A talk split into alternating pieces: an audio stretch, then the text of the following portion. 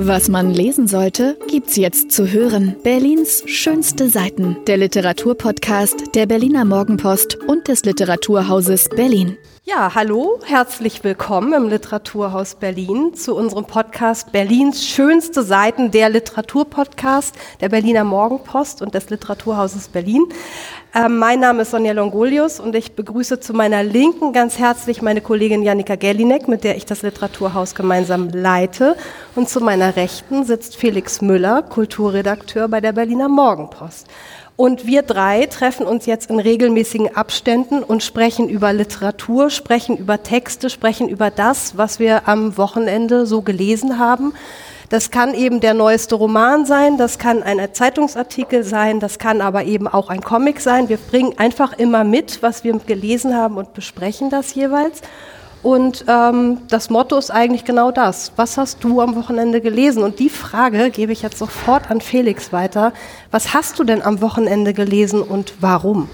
Ich habe am Wochenende einen Roman gelesen, den man tatsächlich an einem Wochenende lesen kann. Ähm, äh, nicht allein, weil er einen Umfang von plus minus 200 Seiten hat, sondern auch, weil er mit einer unglaublichen Rasanz und äh, auch sehr unterhaltsam geschrieben ist.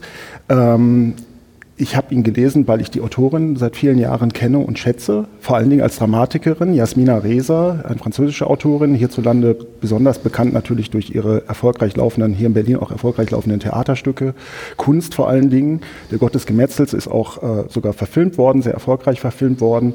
Eine ähm, von mir seit vielen Jahren bewunderte Meisterin von Dialogen. Ich finde, das ist immer eine interessante Frage an Literatur wie funktionieren Dialoge, aber dazu komme ich gleich noch vielleicht, oder wir vielleicht, das wäre ganz schön. Mhm. Ähm, äh, dieser Roman handelt von drei Geschwistern, von einem äh, ungefähr 60-jährigen titelgebenden Mann namens Serge, der es in keiner Beziehung so richtig aushält, äh, der permanent Partnerinnen wechselt, diese Partnerin, die neuen Partnerinnen dann wiederum betrügt ähm, und äh, im Grunde genommen so eine Art Nomade ist im Leben, ohne jemals äh, und niemals irgendwo ankommt.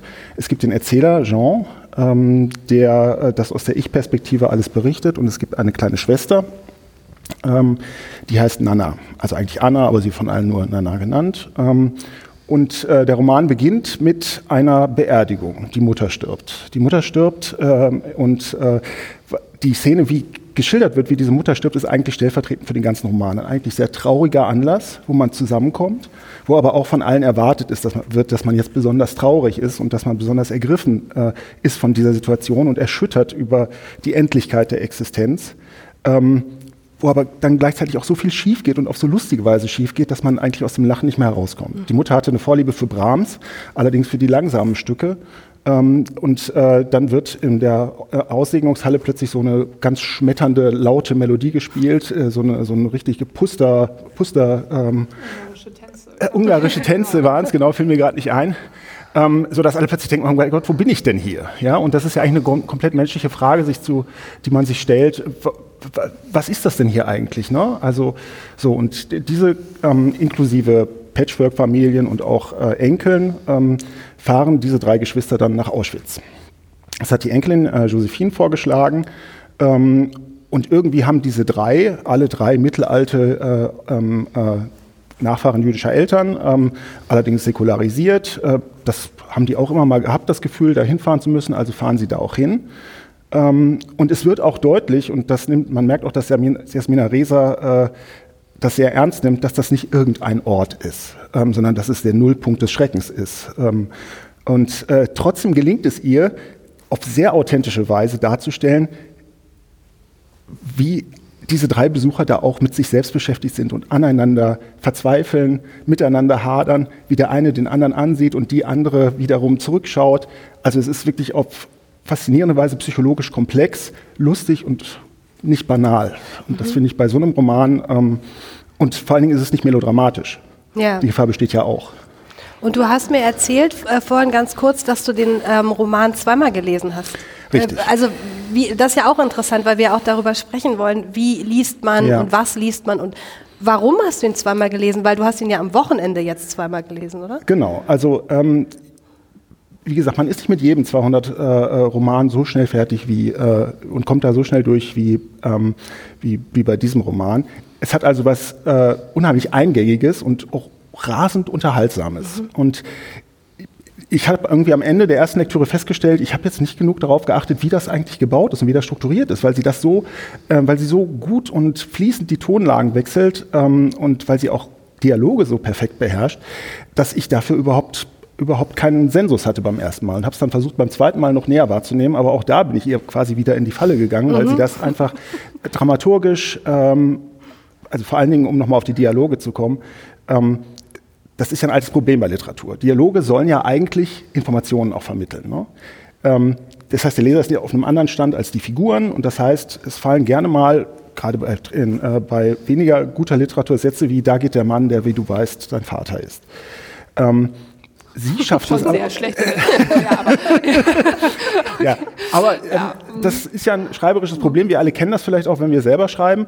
Ähm, dass man dem Leser irgendwie auch in den Dialogen irgendwas mitteilen möchte. So. Und das schafft sie allerdings ohne, dass diese ähm, Dialoge in irgendeiner Weise fremd wirken. Also mhm. sie stellt zum Beispiel fest, dass man immer auf mehreren Ebenen miteinander redet. Ne? Also wenn sich Vater und Tochter auf eine Parkbank setzen und sich über Auschwitz unterhalten und gleichzeitig spielt ein Kind irgendwo äh, in der Ferne Fußball, dann ist alles drei Thema.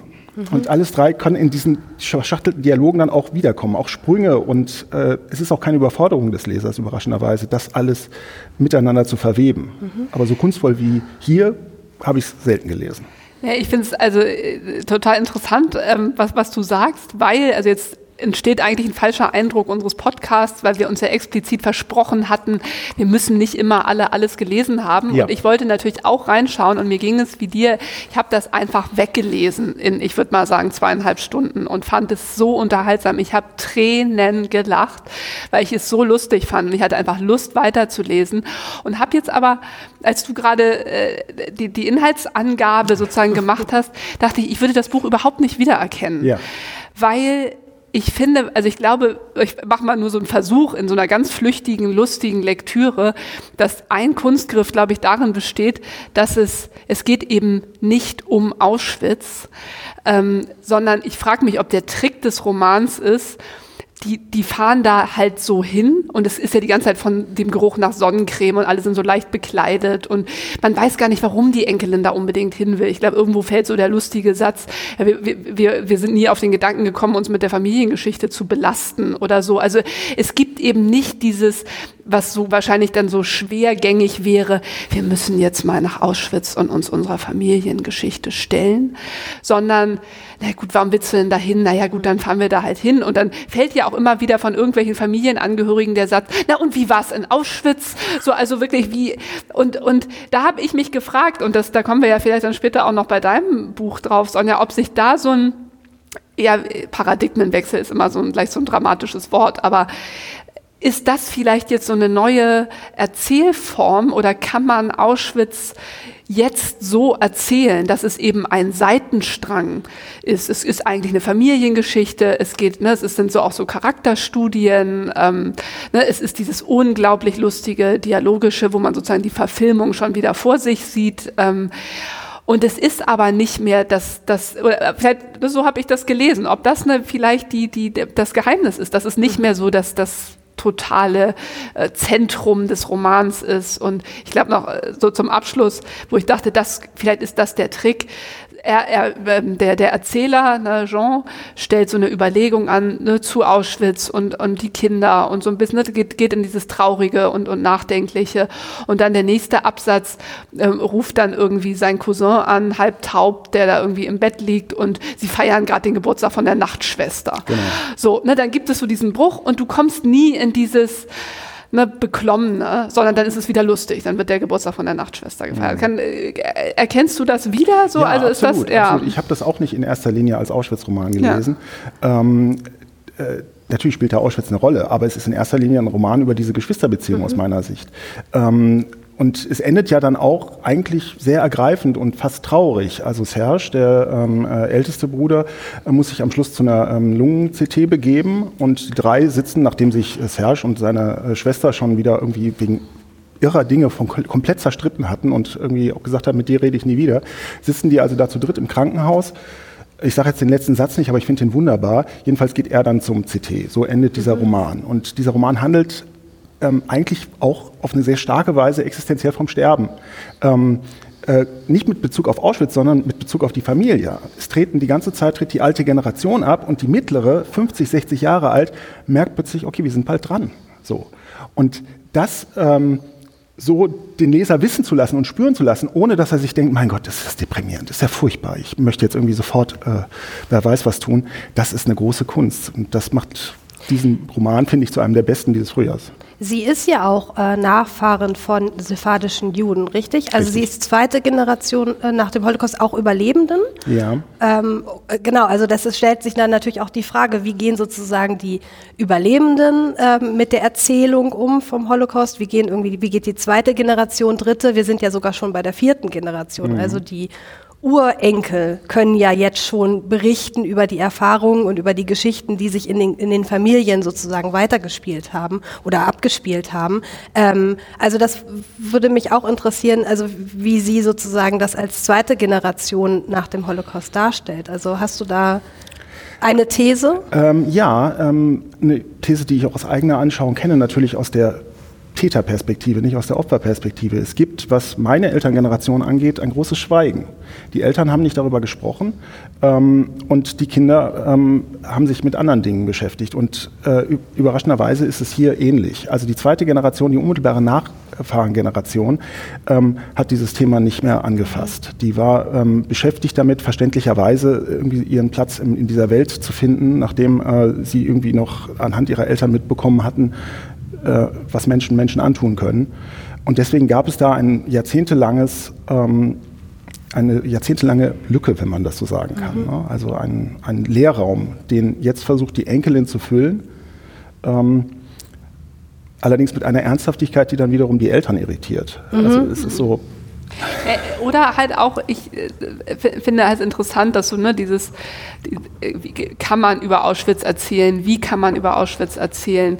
Äh, ich musste an, an David Schalko denken, der dafür auch, glaube ich, noch Kritik eingesteckt hat, einen großartigen Roman, Schwere Knochen, der fängt halt an in, in Auschwitz und es ist eigentlich so eine Art Ganoven und, und Schurken und Schelmenstück, wie da irgendwie so eine Gruppe von Banditen in Auschwitz über die Runden kommt.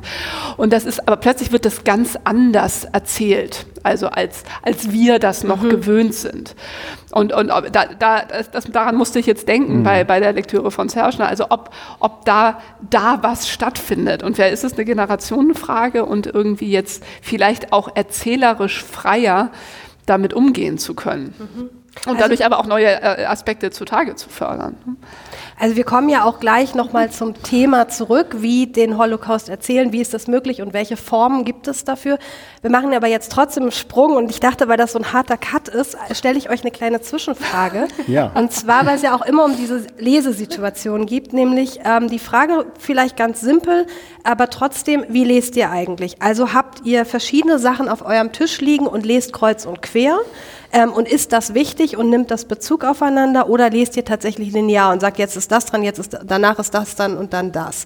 Ähm, einfach nochmal so zur Reflexion, irgendwie, wenn ihr an so einem Wochenende zurückdenkt, an was lest ihr vielleicht Felix zuerst, weil dann kann Janika ja. gleich übernehmen, wenn ihr Roman dran ist. Also ich habe, ähm, wie ihr beide wahrscheinlich auch, einen großen Bücherstapel auf dem Nachttisch und der funktioniert so ähnlich wie so eine Timeline in sozialen Netzwerken. Ne? Also mhm. so Sachen, man, be man, beachtet Sachen und dann, sacken sie, dann wandern sie so langsam nach unten. und manchmal, äh, das ist dann so, wie wenn jemand da dran kommentiert, denkt man sich, mein Gott, das musst du wieder irgendwie, dann schlägt man das wieder auf und legt es wieder nach oben. Ähm, ich bin ich weiß nicht aus welchen Gründen nicht in der Lage, mehr als ein, ein, Buch auf einmal zu lesen. Also ich kann mich immer mit einem Buch auseinandersetzen, es zur Seite legen und dann das nächste nehmen. Ich versuche immer, ähm, also auch nicht zweckgebunden zu lesen. Also ich lese die Sachen, die wir hier für den Podcast haben, aber ich versuche mich gerade einfach aus einer Laune heraus auch gerade mit Hamito von Dodera zu beschäftigen, mit, von dem ich vorher noch nie was gelesen hatte, von dem ich immer wieder gehört habe, der auch eine interessante Biografie hat.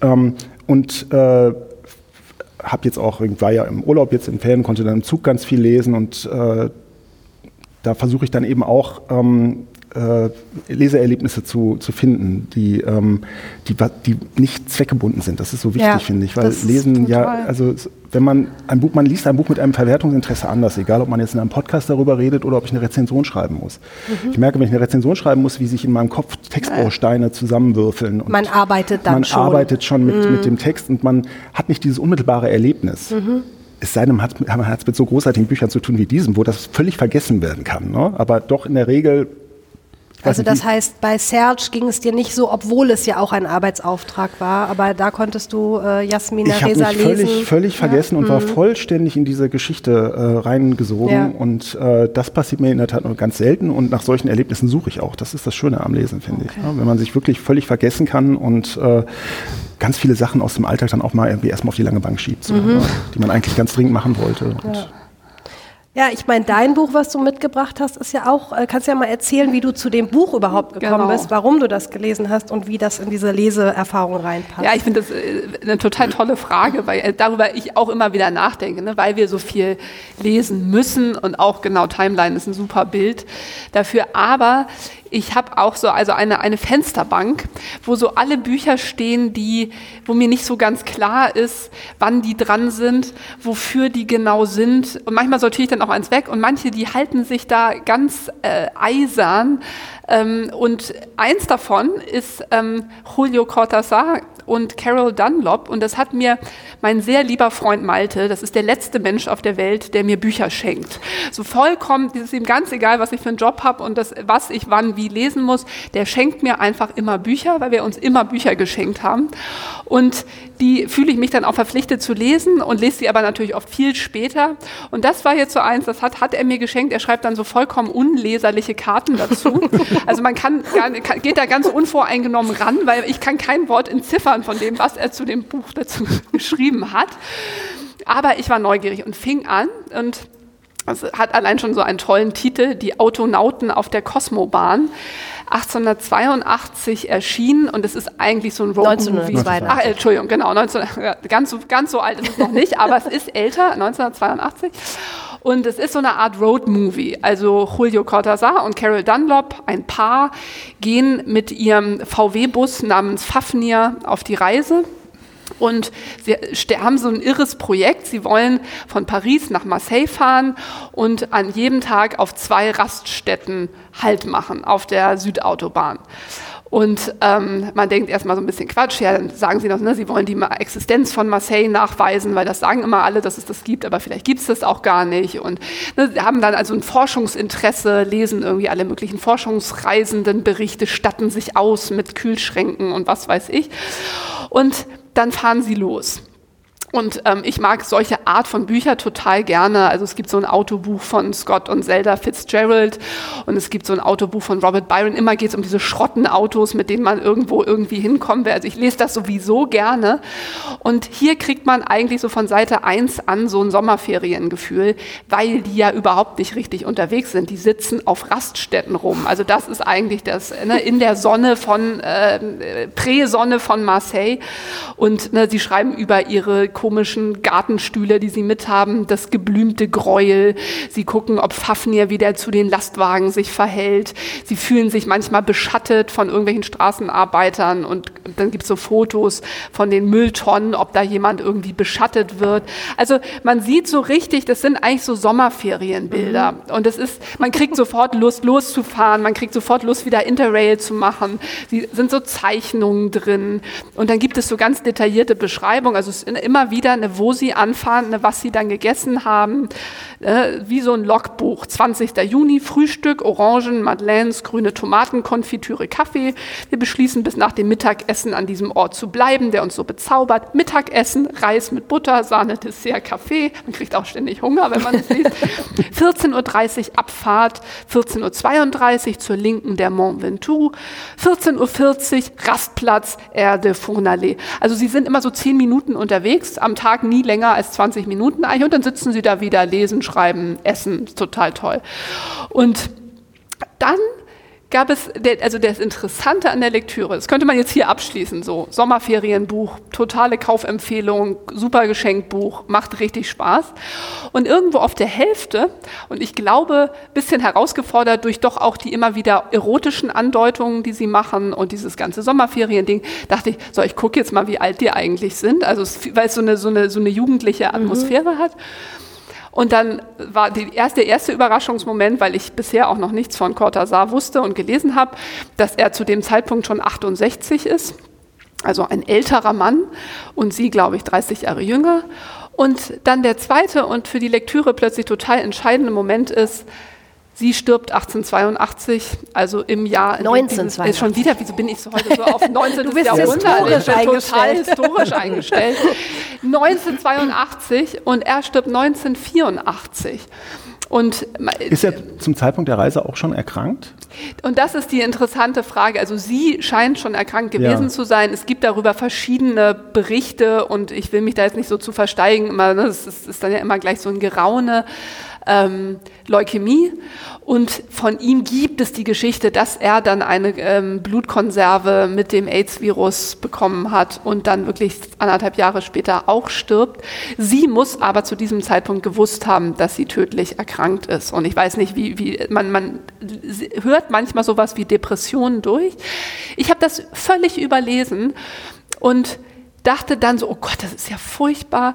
Und dann wuchs auf einmal meine Bewunderung für diese Form des Schreibens ins Unermessliche, weil sie geben sich eine Form und an dieser Form orientieren sie sich. Es ist eine unglaubliche Leichtigkeit, die dann durch diese existenzielle Dimension auf einmal zeigt, also was Schreiben, was Literatur sein kann. Ähm, das, es rührt einen zu Tränen. Es ist auch ein, es ist eine große Liebesgeschichte eigentlich auch. Und interessanterweise, und damit höre ich dann sozusagen auf zu monologisieren, gibt es eine Stelle, wo sie, sie reden sich auch immer mit ihren Spitznamen an und wo sie das Bärchen ihm, dem Wolf, alles nochmal sagen möchte. Und das ist so ein bisschen kitschig und so ein bisschen, du warst immer für mich da mäßig, was man ja total verstehen kann und auch irgendwie, und das ist aber nicht so gut wie das ganze andere quatschige, wir fahren durch den Sommer von Paris nach Marseille. Und ich dachte, diese Selbstdisziplin, die sie in, beide im Grunde in diesem Buch zeigen und diese formale Strenge bei aller Lustigkeit, eben die Dämonen, wie sie sagen, ausgeschlossen zu lassen, daraus wird dann auf einmal wirklich, finde ich, ein großartiges Buch. Also es ist eigentlich auch noch eines, es ist eine Liebesgeschichte, es ist eine Reisegeschichte, es ist ein lustiges Roadmovie, es ist ein surrealistischer Quatsch und es ist ein Buch übers Sterben. So, ne? Und das muss man erstmal hinkriegen. Und er veröffentlicht das eigentlich, wenn, wenn sie schon tot ist. Ja. Das ist jetzt auch Ja. wieder die interessante Verbindung gerade, merke ich, zwischen Serge und, und dem Buch, weil äh, da geht es ja offensichtlich auch ums Sterben. Ja. Und wie geht man denn mit dem Sterben anders um? Also sind wir jetzt eigentlich schon wieder bei dem Thema, wo man auch mit Humor vielleicht damit umgeht. Ich habe eine Frage gehabt, ich habe es nicht gelesen, ähm, aber zwei Autoren schreiben gemeinsam, das ist ja, Ja. schon mal eine Herausforderung. Und ich habe drüber gelesen, sie haben es ja auch auf Spanisch und auf ähm, Französisch geschrieben. Weißt du, ob die das also parallel in den beiden Sprachen geschrieben haben oder ist es nur parallel in beiden Sprachen zugleich veröffentlicht worden? Das ist tatsächlich, ob sie es parallel so geschrieben haben, das weiß ich tatsächlich nicht. Also sie ist ja Kanadierin. Ich weiß noch nicht mal, was ihre Umgangssprache ist eigentlich, ob sie Spanisch Ja. sprechen oder Französisch. also ich glaube, sie ist in den USA aufgewachsen, aber Kanadierin. Also habe ich dann auch nur mir jetzt angelesen, aber welche Sprache weiß ich nicht. Und sie schreiben immer ab. Also es sind sozusagen, ähm, manche Texte sind sozusagen ein Wir, manche Texte sind offensichtlich von ihr, manche von ihm. Es folgt aber, das ist nicht so systematisch. Und es ist auch nicht immer klar, wer was. Es ist nicht immer klar, es ist eben oft dieses, dieses Wir, wenn sie Ja. Besuch von Freunden bekommen, was sie sozusagen sich als nächstes überlegt haben, welche Debatten sie geführt haben. Das ist dann so ein Wir. Ich könnte mir vorstellen, immer wieder Fotos von ihren beiden Reiseschreibmaschinen, äh, dann wie sie an den Rastplätzen sitzen und sozusagen forschen. Also sie, jeder Rastplatz wird, muss natürlich irgendwie äh, in seinen Eigenheiten erforschen. Also da wechseln sie sich ab. Aber tatsächlich, das stimmt. Ich weiß nicht, wie es originalsprachlich entstanden ist. So, ich weiß, dass es parallel äh, veröffentlicht äh, worden ist auf beiden Sprachen und das ist ja auch so, dass ne, ihr, ihr beider ihr einziges bekanntes Buch so. Ähm, und ich dachte, was für ein Vermächtnis. Ne? Also auch, auch einer Liebesgeschichte. Ne? Ja. Es beginnt ja mit der Frage, mit irgendeiner Anfrage an eine Behörde, ähm, ob man das jetzt überhaupt darf. Nee, lustigerweise, sie möchten, glaube ich, von der Autobahngesellschaft gesponsert werden. ähm, weil auch es gibt immer so dieses Mautproblem. Also Ja. sie dürfen, man darf eigentlich, glaube ich, nicht die ganze Zeit auf der Autobahn. Die verlassen ja nie die Autobahn. Sie bleiben Ja. immer auf der Autobahn und müssen dann immer wieder Maut zahlen und sagen dann, sie haben diesen Mautzettel verloren. Und sozusagen ganz am Anfang steht ein Brief an den, an den Betreiber der Autobahn, ob, sie, ob er sie dann nicht mit bei diesem super tollen Projekt unterstützen will, an den Direktor der Autobahngesellschaft am 9. Mai 1982. Ähm, und da bekommen sie keine Antwort. Na, man sollte sich immer überlegen, ob man Schriftstellern auf irgendeine Anfrage nicht ungehend antworten möchte und gut antworten möchte, um Sonst, nicht dann in, als ganz, ja. ganz prominent in einem Buch. Äh, Sonst wird es Literatur. Sonst wird es Literatur. Aber es ist natürlich eine super, sie machen das halt trotzdem. Und ähm, genau, das ist aber, es ist mhm. eigentlich nur der quatschige Anlass, sozusagen in, das, in die Geschichte einzusteigen. Okay, Road Movie. Ja, wie schaffe ich jetzt den Übergang? Ich habe eine Idee und zwar, also das ist ein, ein Roman oder ein Buch geschrieben von zwei Autoren und ähm, ich würde heute gerne über Maus sprechen von Art Spiegelmann und es ist zwar nicht von zwei Autoren, aber dadurch, dass er die Geschichte seines Vaters erzählt, der ihm ähm, das Überleben in Auschwitz, jetzt sind wir nämlich wieder zurück in Auschwitz, ähm, diktiert bzw. erzählt, nachdem er ihn darum bittet, ist es irgendwo ja doch auch eine Geschichte von mehreren Autoren. Also der, die Geschichte von Maus ist die, dass äh, Art Spiegelmann, äh, ein Comiczeichner, in den äh, 80er Jahren seinen Vater bittet, ihm endlich zu erzählen, wie er Auschwitz überlebt hat. Ähm, Vladek äh, Spiegelmann ist der Vater, Anja Spiegelmann die Mutter. Beide haben eben diese Zeit äh, überlebt, sind dann 51 äh, in die USA emigriert und ähm, haben dort 48 äh, davor noch äh, ihren Sohn Art Spiegelmann bekommen, der dann eben Zeichner wird und dieses Comic zeichnet. Und ich habe mir das deshalb ausgewählt, also wir sollen ja auch immer so ein bisschen mal erzählen, warum wir überhaupt was auswählen, ähm, weil das ja jetzt wieder in der Presse war. Und zwar ist es in Tennessee äh, verboten worden, in einem Distrikt von Tennessee muss man dazu sagen, dass es soll nicht mehr im Schulunterricht unterrichtet werden in der achten Klasse. Und ähm, ich habe das gelesen und da dachte natürlich, okay, das ist, das ist ein Skandal, ist es auch vor Ort. Und musste dann aber darüber nachdenken, dass es ja interessant ist, dass es in den USA sehr weit verbreitet ist im Unterricht. Also es ist eigentlich immer Teil des Curriculums. Und das ist es meiner Meinung nach in Deutschland nicht. Also ich habe mir noch mal ein bisschen eingelesen. Es wird eigentlich gar nicht unbedingt unterrichtet. Und es ist aber eine Art und Weise, wie man ähm, in dieses Thema einsteigen kann und eben nicht immer nur schwer. Also da ist jetzt, vielleicht ist der Humor da nicht so ausgeprägt wie jetzt meinetwegen bei Serge, aber es ist doch eine andere Art, sich diesem Thema zu nähern und gerade für Kinder und Jugendliche eben einzusteigen. So, und der Eklat war jetzt, die Schulbehörde hat das eben ähm, aus dem Curriculum genommen, mit dem Effekt, dass es einen riesen Aufschrei gab, ja auch zu Recht. Die Begründung war die Verwendung von äh, Wörtern wie Bitch. Ja, die Begründung war die Ver Verwendung von Schimpfwörtern, ja. unter anderem Bitch, äh, und eine Darstellung ähm, der gezeichneten, also man muss dazu nochmal erzählen, wer es nicht kennt, äh, Art Spiegelmann äh, zeichnet die Juden als Mäuse und ähm, die, äh, die Nazis oder die Deutschen als Katzen. Ähm, und er hat seine Mutter eben gezeichnet, die äh, 68 Selbstmord begangen hat, ähm, in der Badewanne nackt. Also das heißt, es gibt eine, ein Bild, wo man diese nackte ähm, Maus. Maus, in dem Fall ist es keine Maus, weil es ein Comic davor war, das er schon früher gezeichnet hatte, nackt sieht, was aber hier nochmal drin veröffentlicht ja. wird, wo er diese Geschichte erzählt. Ähm, genau, und das ist sozusagen diese eine Nacktszene, wenn man so möchte, und diese Schimpfwörter, die da drin vorkommen. Ähm, äh, das war dann angeblich der Grund für die Zensur. So, und jetzt ist es aber der gegenteilige Effekt. Also jetzt wird Tennessee überspült von Spenden äh, dieses Comics. Also das heißt, die Schulen kriegen einfach freie Ko Kopien von diesem Buch, weil eben allen klar ist, also das, das kann es ja nun wirklich nicht sein. Ähm, ja, und ich, ich habe es jetzt am Wochenende nochmal gelesen, ähm, nachdem ich mich schon vor ein paar Jahren mal sehr intensiv damit äh, auseinandergesetzt hat. Und ich bin sonst auch keine Graphic Novel Leserin. Also ich lese kaum Comics oder Graphic Novels, aber dieses äh, würde ich wirklich jedem ans Herz legen. Ähm, es ist es hat eben diese zwei Ebenen, also der Vater Vladek erzählt seine Geschichte auch in einer ganz äh, tollen Sprache von Immigrierten eben. Also ich habe es jetzt im, im, Deutschen gelesen, aber im Englischen funktioniert das auch. Also er hat einen ganz starken Akzent und das bringt ihn aber unheimlich nah an einen heran. Und wir begleiten eben Art Spiegelmann, wie er die Geschichte seines Vaters hört und in Erfahrung bringt. Und gleichzeitig bringen wir sie, kriegen wir sie dadurch erzählt. Und deshalb hat das diese zwei Erzählebenen, die einen unheimlich mitnehmen.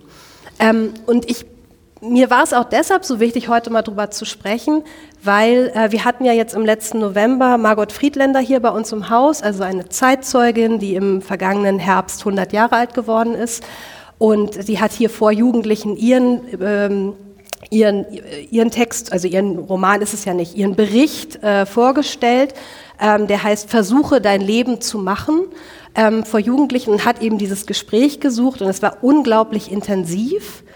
Und ja, und diese Generation, die wird es ja bald nicht mehr geben. Und ich finde es schon einmal wichtig zu überlegen, wie können wir denn den Holocaust erzählen ähm, in den nachfolgenden Generationen ähm, und dass es immer wichtiger wird. Und für mich ist Maus da eben so ein herausragendes Beispiel, ähm, er ist ja auch zweite Generation nach dem Holocaust und wie man eben Jugendliche und Kinder erreichen kann, aber auch Erwachsene. Also das ist ein wunderbares Buch für jeden, ähm, um einfach ähm, diese Dimension einmal von einer Perspektive feststellen zu können.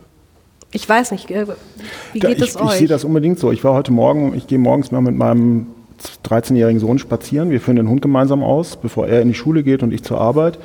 Äh, und dann erzählen wir uns immer davon, was der Tag so bringt. Und äh, heute Morgen habe ich halt davon erzählt, dass ich äh, diesen Roman hier vorstellen werde und ähm, äh, dass es um eine Familie geht, um drei Geschwister, die nach Auschwitz fahren. Und er hat gefragt, Papa, was ist das? So. Und dann habe ich ihm versucht, das, während der Hund irgendwie an der Leine zog, zu erklären. Und ich habe gemerkt, das ist wahnsinnig schwierig. Ja. Das ist wahnsinnig schwierig. Also das so einem ja, gewissermaßen noch unschuldigen 13-jährigen Bewusstsein irgendwie zu erklären, womit man es da zu tun hat.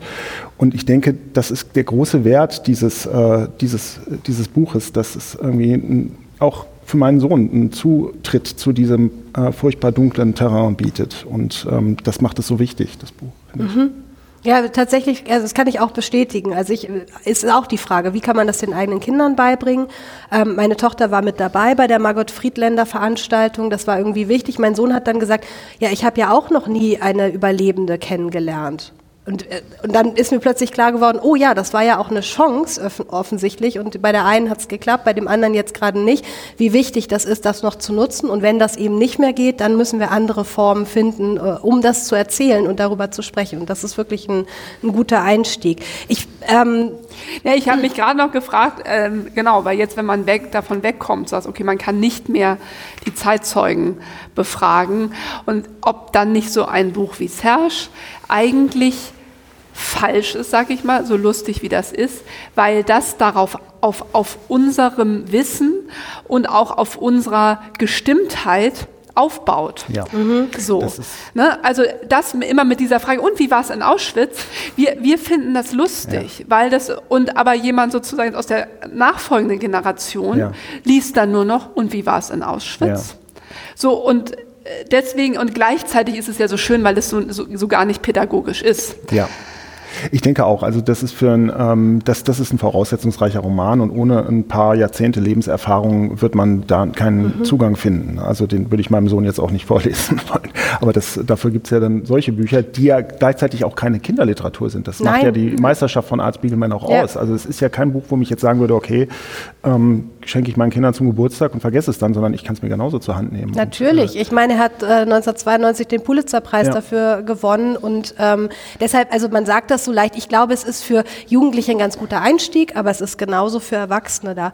Ähm, ja, also ich, es funktioniert eben nicht. Man kann den Holocaust eben nicht in einem Buch erzählen. Ne? Also ja. es gibt ganz am Anfang von Maus, sagt äh, der Vater Vladek, sagt, ähm, äh, man wird schreiben müssen viele Bücher darüber. So spricht ja. So spricht Vladek. Und das, das ist es, glaube ich. Das ist auch die Quintessenz. Man wird darüber sehr, sehr viele Bücher schreiben müssen, äh, um diese Geschichte überhaupt erzählen zu können, weil es einfach ein, ein naja, so gigantomanische äh, Ereignis ist, dass man es gar nicht fassen kann in einer Literatur. Ich glaube, der Anspruch kann niemals sein, dass es ein Roman das abbildet. Ja, und ja. vielleicht, ich habe gerade überlegt, oder ist das vielleicht auch einfach nicht der, die Aufgabe der Literatur, mhm. sondern des Unterrichts, der Geschichtsbücher, was auch immer. Und ist nicht das Schöne, was jetzt sozusagen so zwei so verschiedene Bücher zeigen, eben der Umgang mit einem Stoff, der aber nicht schon darauf angelegt ist, ähm, 12, 13, 14, 15-Jährigen das so zu vermitteln, dass sie es auch verstehen können, wenn sie keine Zeitzeugen gehört haben, sondern vielleicht auch mit, hä, was ist denn dieses Auschwitz? Im Idealfall wissen sie das, weil sie es in der Schule gelernt haben, aber nicht, weil der Roman jetzt dann irgendwie das vermitteln muss. Nein, Na, genau. Also, also, die Literatur muss es nicht vermitteln, aber das Tolle ist eben an der Literatur oder dann in dem Fall auch Kunst allgemein, dass sie halt die Möglichkeiten haben, das eben aus dieser verschiedenen die Fragen zu stellen, genau. die Fragen ja. zu stellen oder diese vielen verschiedenen Perspektiven darzustellen und eben zu sagen, wir brauchen viele Bücher, um das überhaupt fassen zu können, wenn wir es je fassen können. Und dafür sind die beiden also doch ein, ein guter, guter Hinweis. Lauter tolle Bücher, lauter Buchempfehlungen, lauter was wir ja eigentlich auch gar nicht uns Stimmt. Ja. Aber in diesem Fall können wir Sie empfehlen. Ja, ähm, dann danke ich sehr für dieses Gespräch heute. Berlins schönste Seiten. Und ähm, ich freue mich auf das nächste Mal mit euch. Danke, Janika. Danke, Dank. Felix. Danke dir. Danke. Das war Berlins schönste Seiten, der Literaturpodcast der Berliner Morgenpost und des Literaturhauses Berlin. Vielen Dank fürs Zuhören und viel Spaß beim Lesen.